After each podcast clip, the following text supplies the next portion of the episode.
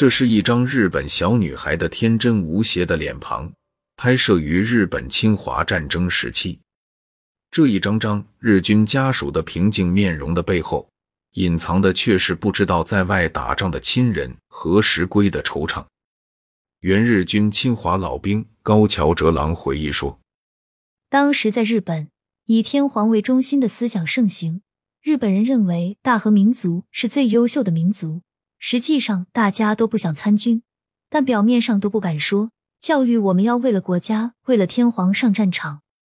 日本对外国进行了侵略，也侵略了中国，人民流离失所，到处都响起了军队侵略的号角。”虽然对于日本来说是胜利了，但是对方却是失去亲人、背井离乡，真的非常可怜。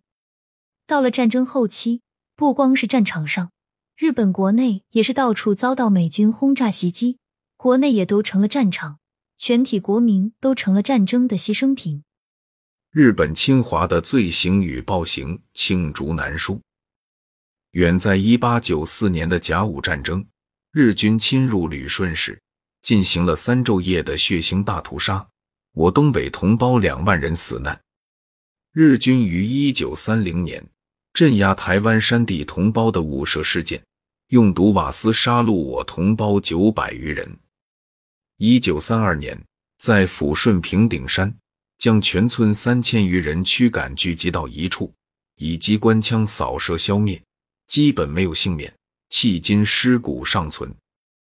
日本于一九三七年发动卢沟桥事变，我全民在蒋介石委员长领导之下奋起抗战。日本在华暴行日益加剧，尤其是华北，彻底执行杀光、烧光、抢光的“三光”政策，制造大小惨案无数。在各处所发现日军杀害我同胞的万人坑就有八十余处。日军的残暴丧失人性。已达登峰造极，在哈尔滨、济南、南京等地，以我同胞做活体细菌实验。哈尔滨的平房一地，我三千余同胞被做实验品而死亡。日军在侵华期间制造的所有惨案，如以规模之大、受害人之众、持续时间之久及杀人手段之残酷而言，当以南京大屠杀为最。日军于十二月十三日晨侵入南京，大屠杀遂开始，持续至第二年二月中旬。日军官兵疯狂地进行杀、奸、烧、抢，被杀者有三岁孩童及七十老叟，被奸者有九岁幼女及七十老妪，成千上万手无寸铁的男女老少被绑缚，加以枪杀、刺死、火焚、抛入长江或溺死于池塘。日军官兵不分昼夜的在大街小巷寻捉妇女，轮奸后仍难免被处死。奸淫事件达八万起之多。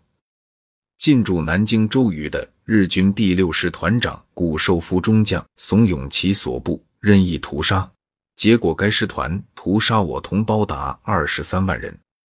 谷本人除亲手杀人外，强奸我妇女十余人。日军在南京与大肆奸杀并行的，便是烧抢。自十三日起，日军每天肆意放火，烈焰四起，积使昼夜难辨，纵火暴行持续月余。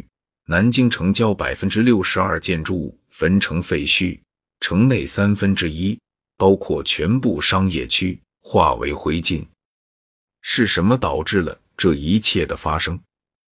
一个看似柔美而彬彬有礼的国度，为什么具有大和民族优秀论、武力乃立国之基础等畸形的民族文化观念？